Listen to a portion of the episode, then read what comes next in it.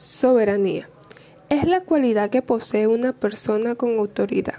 Representa una facultad de mando, poder y control que posee una persona o entidad sobre un sistema de gobierno, territorio o una población.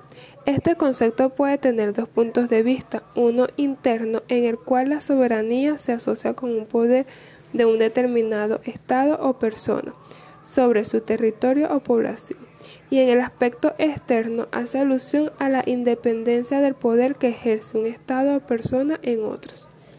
¿Quiénes ejercen la soberanía en Venezuela?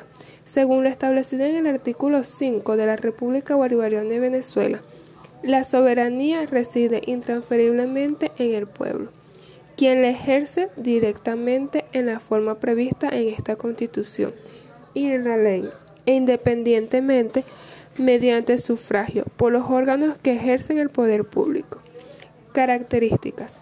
La soberanía es uno de los elementos más representativos del poder del Estado y es el pueblo, tan mencionado en los ordenamientos jurídicos, quien lo detecta y ejerce por medio de los órganos destinados para tal fin.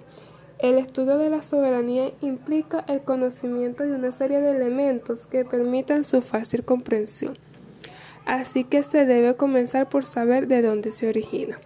En los sistemas donde el mando está en manos de una sola persona, conocidos como sistemas monárquicos o dictatoriales, la soberanía es ejercida por un soberano, dictador, emperador o rey y en los sistemas democráticos que se basan en el Estado de Derecho, la soberanía está en manos del pueblo.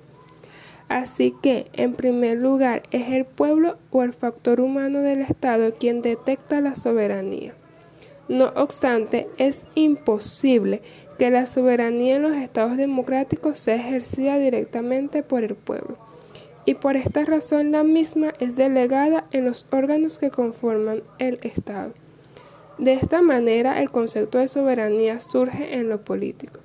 Posteriormente debió transformarse con la intención de organizar un fondo jurídico al poder del Estado. Históricamente, el gran problema con la soberanía ha sido determinar en quién recae la misma.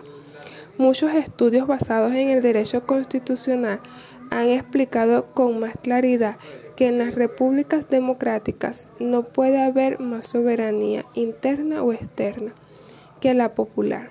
Es decir, que desde el punto de vista político la soberanía no es otra cosa que la voluntad de la mayoría.